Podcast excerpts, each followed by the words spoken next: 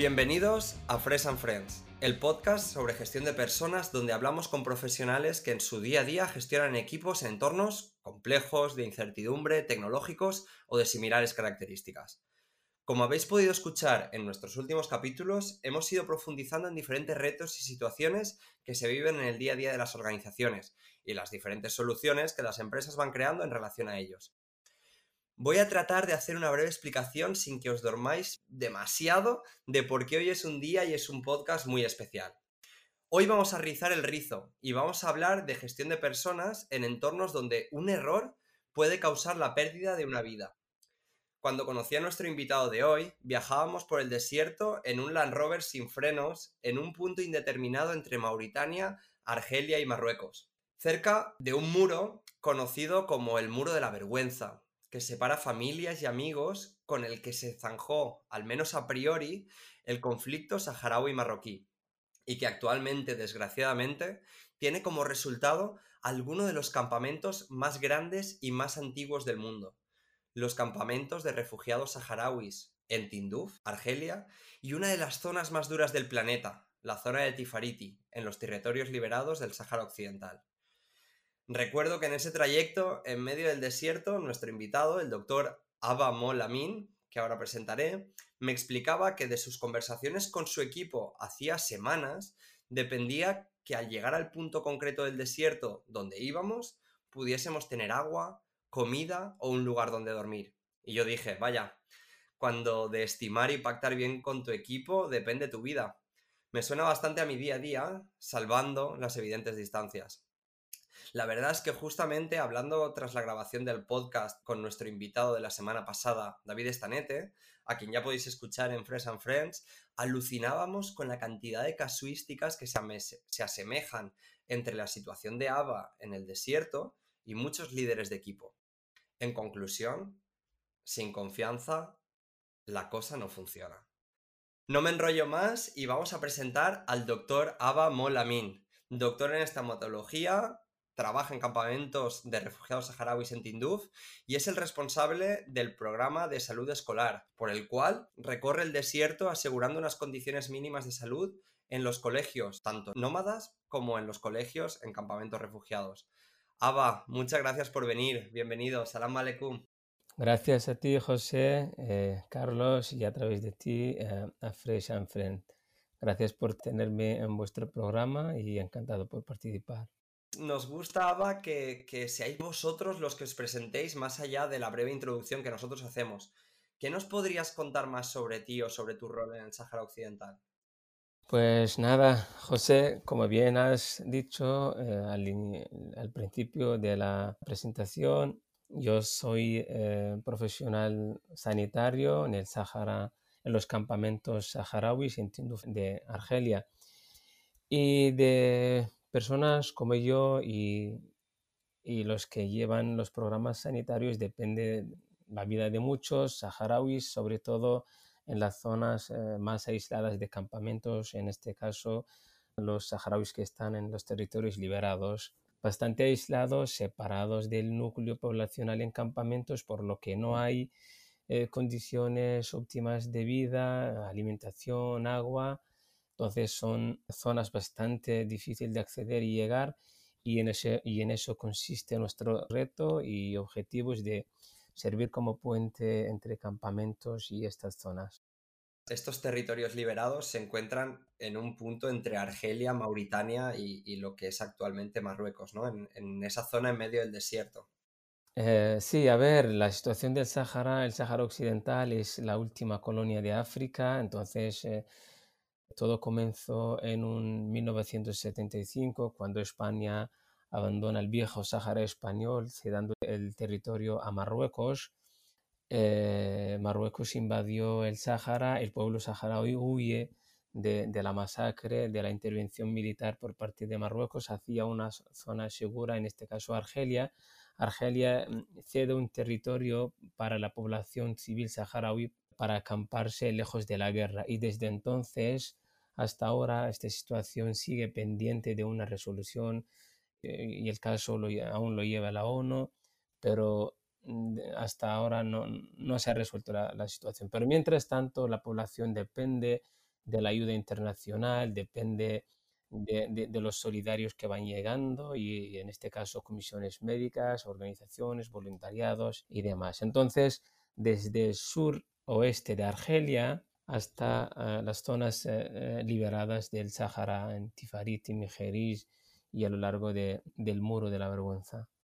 Aba, em, cuando preparábamos este podcast hablábamos de qué complejo, ¿no? Esta, esta situación en la que muchas de tus conversaciones se trasladan a semanas antes de que tú llegues a estos lugares, ¿no? Y, y de esas conversaciones depende que sucedan muchísimas cosas.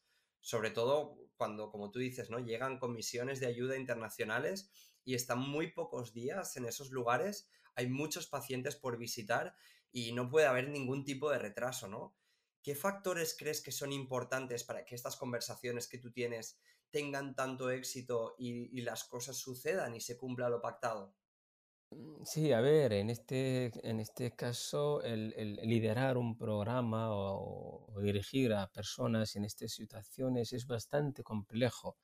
Eh, entonces, para ello, em, habría que dominar más, más bien el, el territorio, conocer bien eh, la geografía del, territorio y tener al equipo súper motivado, pero en una zona bastante delicada y compleja, porque sabemos que o sea, la situación es bastante eh, dramática, falta de recursos, falta de la motivación del personal, también eh, el cansancio de la gente de estar, de vivir más de lo mismo y la incertidumbre en las zonas. Entonces es una especie de desafíos que has de tener en, terreno para poder encaminar a cierto programa. En, este caso, para poder más bien condicionar la, situación para que los voluntarios, eh, en este caso médicos que llegan desde aquí, desde España, pueden llegar a estas zonas, habría que empezar la gestión con antelación.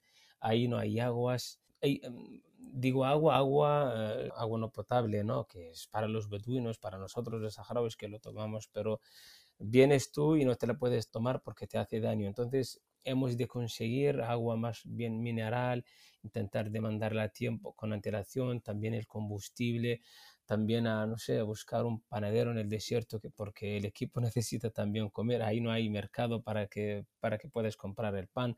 Entonces, es una movida que se hace eh, de manera previa para crear y condicionar un poco el terreno para facilitar la labor, la labor del equipo que a continuación llega a esta zona para brindar servicios sanitarios en este caso. ¿Y cómo se trabaja la confianza en esas relaciones para que todos cumplan su parte del plan? Yo imagino, Ava, que si alguien no cumple su parte y no lleva el agua a ese lugar o no, lleva la gasolina o cualquier cosa, eh, realmente es una catástrofe. ¿Cómo trabajas para que eso no suceda? Sí, en mi caso, en mi caso, la verdad que a mí eh, me inclino más por, o sea, el tipo de dirección que, como quien dice, eh, hago para que los demás también hagan, ¿no? Entonces sirvo de ejemplo y empatizo mucho con mi equipo. Entonces es un equipo que funciona bajo el paraguas mm, o concepto del voluntariado solidario, ¿no?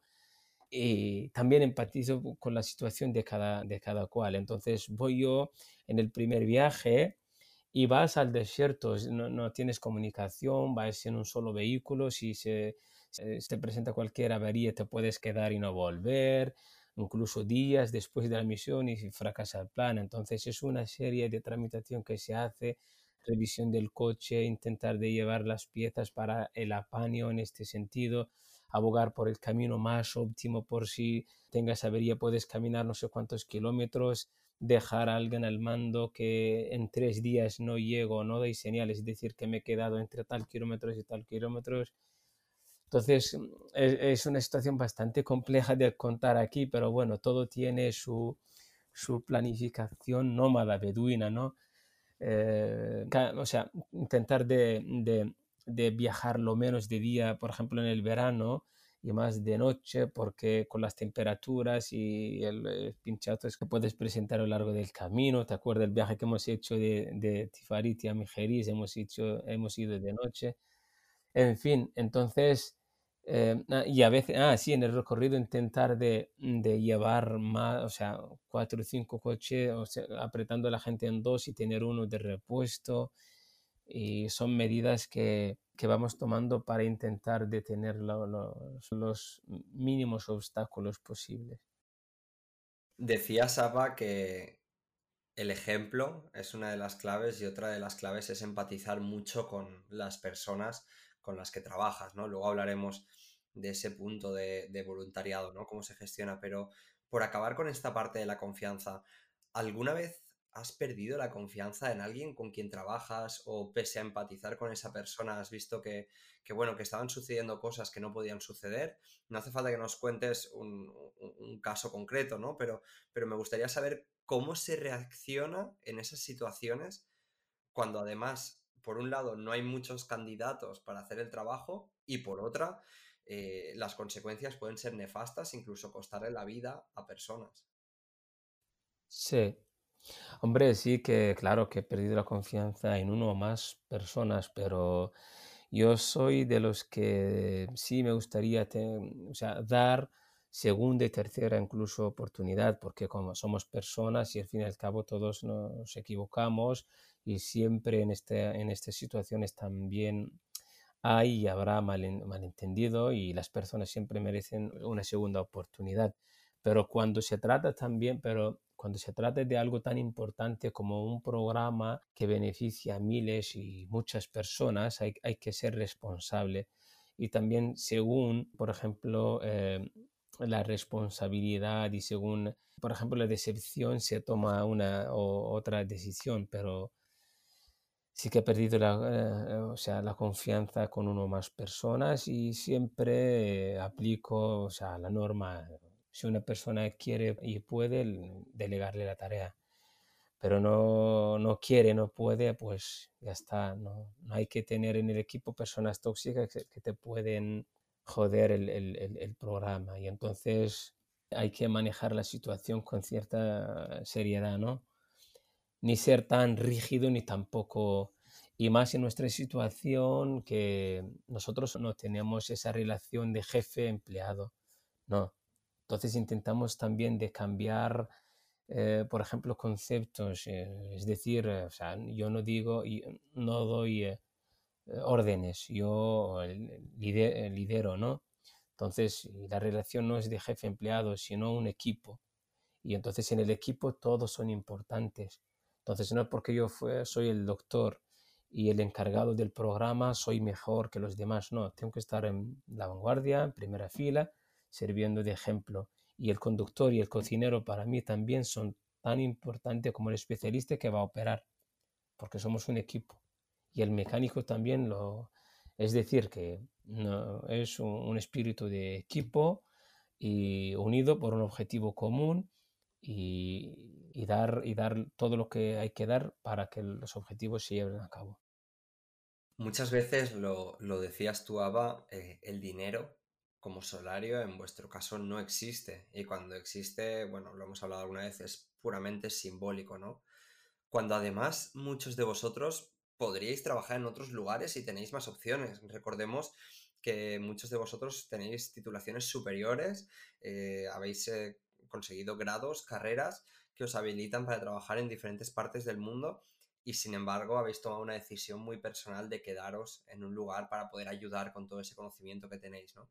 se habla mucho de motivación en las organizaciones, pero siempre se entiende que hay unos mínimos eh, económicos básicos que, son la, la base de la pirámide y que se tienen sí o sí.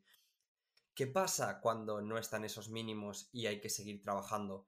¿Cómo se gestiona a personas que no ganan dinero o que están trabajando en un lugar y sin embargo saben que su familia está pasando hambre? ¿Cómo, cómo se gestiona la motivación ahí? Sí, nosotros trabajamos mucho la parte emocional y, la ilusión. Y entonces tenemos un, en, este caso tenemos como ventaja que todos tenemos una causa común que nos une a todos. Y entonces todo lo que hacemos lo hacemos por el pueblo, por la causa, para el Sáhara. Entonces sabemos que como somos refugiados y estamos sometidos a una situación de manera involuntaria, que no hemos querido, por ejemplo, nosotros estar en esta situación y estamos convencidos de, ello. Entonces, siempre trabajamos esa parte, como te dije, de, emocional y, preparación mental, ¿no? De que no hay, no hay dinero, no hay salarios, no hay incentivo, pero cuando lo habrá, lo tendremos todos de manera equitativa. Pero lo más probable es que no haya nada. Entonces, em, tener, o sea, trabajar mucho también la parte de la comunicación y, el que avisa no es traidor. Entonces nosotros vamos a una emisión, no sabemos lo que nos espera, no tenemos medios, no contamos con nada, pero vamos a hacerlo de manera voluntaria porque la población a la que vamos eh, se lo merece, porque son niños, mujeres y ancianos y es una población que está aislada. Nosotros tenemos mejores condiciones porque hemos estudiado, porque estamos en campamentos, porque tenemos trato con comisiones que llegan de afuera, pero ellos no. Aún así, entonces, nosotros tenemos que empatizar con los nuestros que están en estas zonas y, ser solidarios también con ellos. Entonces, trabajamos más o menos esa línea y en ese espíritu vamos llenos de energía, llenos de ilusión y de esperanza, que es lo, último que se debe de perder en el desierto. Abba, eh, te escucho y, yo que conozco eh, con mayor profundidad quizás la situación, pienso que una de las claves que mayor impacto tiene en tu trabajo es la resiliencia, ¿no? Esa capacidad de ante la adversidad, ante los problemas, seguir recuperándose y seguir avanzando. Hay una entrevista que te hicieron hace ya unos años en La Sexta que creo que lo explica de forma alucinante, ¿no? Cómo, cómo vivís esa adversidad entiendo que hay personas como tú que de forma innata, de nacimiento, eh, tenéis esta actitud. Pero estoy convencido que habrá mucha gente en tu equipo que no la tenga y que baje los brazos y que cuando ve ciertas cosas eh, piense que esto no tiene sentido. ¿Cómo ayudas a esas personas a sobreponerse a esta situación? Es algo que ahora en, Occidente lo estamos viviendo mucho con todo este contexto del COVID, etcétera, pero no tiene nada que ver con lo que habéis vivido vosotros. ¿Cómo ayudas a tu equipo en este sentido? Sí, es muy importante, muy fundamental la, resiliencia y aún más en, en, en, esas zonas, ¿no? Porque tendrás que eh, manejar y enfrentar situaciones bastante delicadas. Y entonces tú planificas una cosa y te sale otra.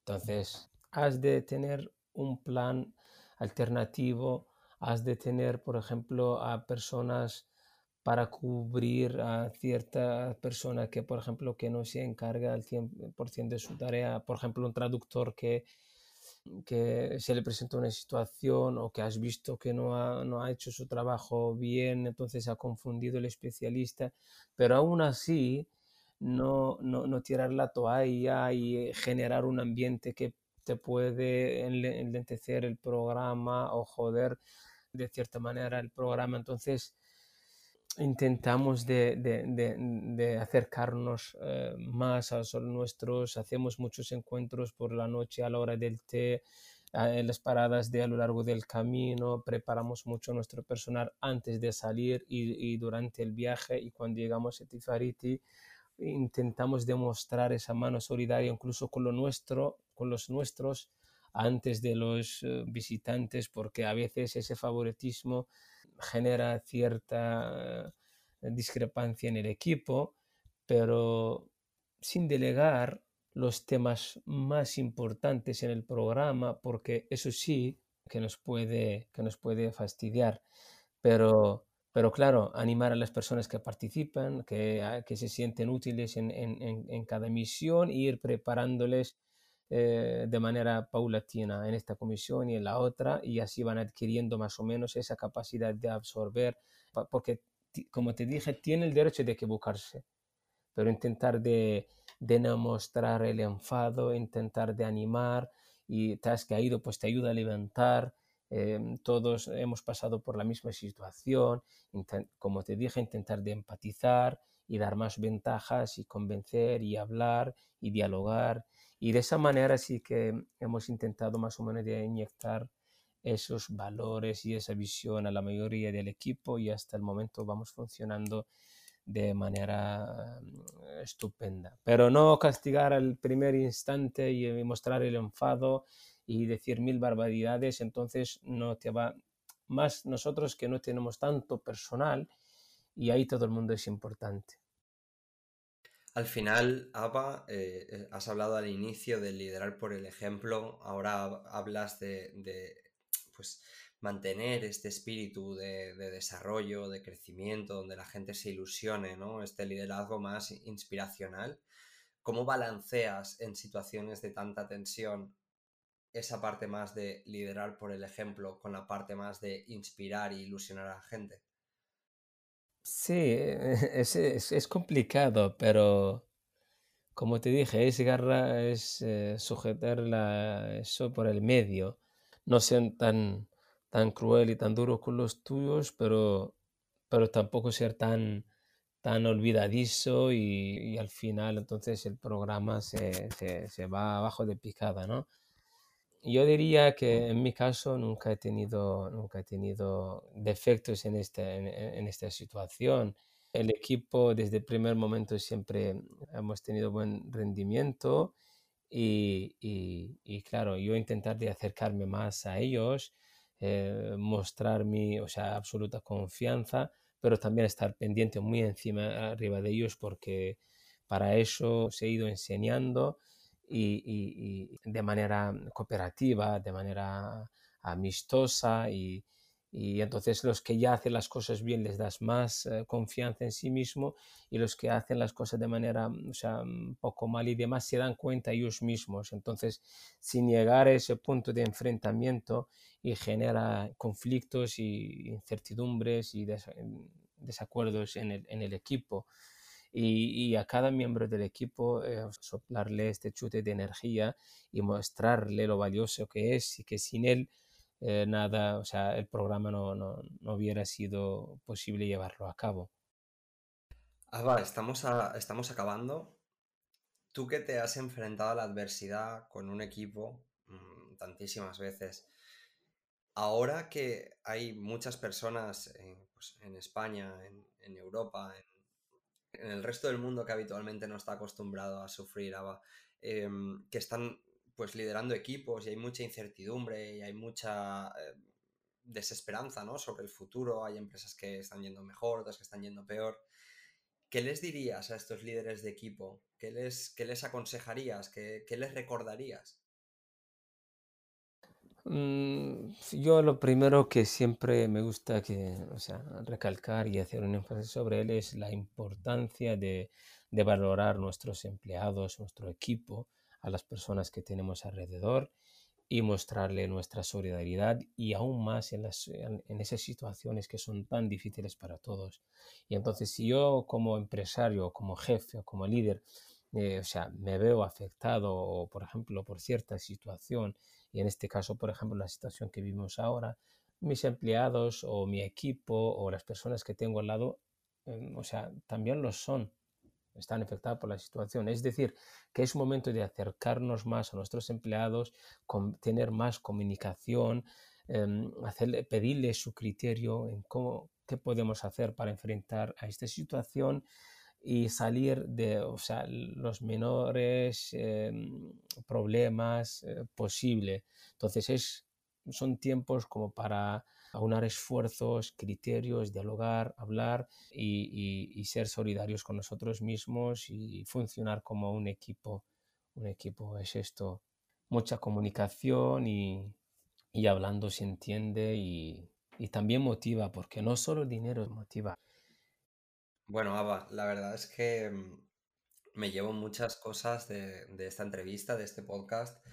Me llevo la parte de hacer sentir a todo el mundo que es valioso, que parece una obviedad, pero es una de las cosas más difíciles de hacer como líder, que tu equipo sienta que cada uno es valioso para el reto que tiene la organización o tiene el equipo. La parte de comunicar mucho. Perdón, José, yo creo que una de las cosas más difíciles que, bueno, y es imposible, pero yo intento lograr más o menos lo más que pueda en tener a todo el mundo contento. Algunos lo clasifican como una desventaja o tontería, pero es muy importante intentar de, tener a todo el equipo contento y es un reto nuestro como líderes o como jefes o como empresarios intentar de tener a nuestro equipo contento. Del todo. Entonces, no hay otra. Muy bien, pues con esas palabras, Aba, yo creo que es momento de despedirnos. Por mi parte, agradecerte enormemente que, aceptases pues esta, esta entrevista, que espero que a mucha gente le, sea de utilidad. Creo que es volver a conceptos muy básicos, pero que al final son los que funcionan, los que tienen sentido y sin ninguna duda, Aba, si te funciona a ti, nos pueden servir mucho al resto. Muchísimas gracias. Gracias a ti, José, y a través de ti, a Fresh y a todos los eh, oyentes. Un placer, ¿eh? Vamos aprendiendo de vosotros. Muchas gracias, Aba. A ti.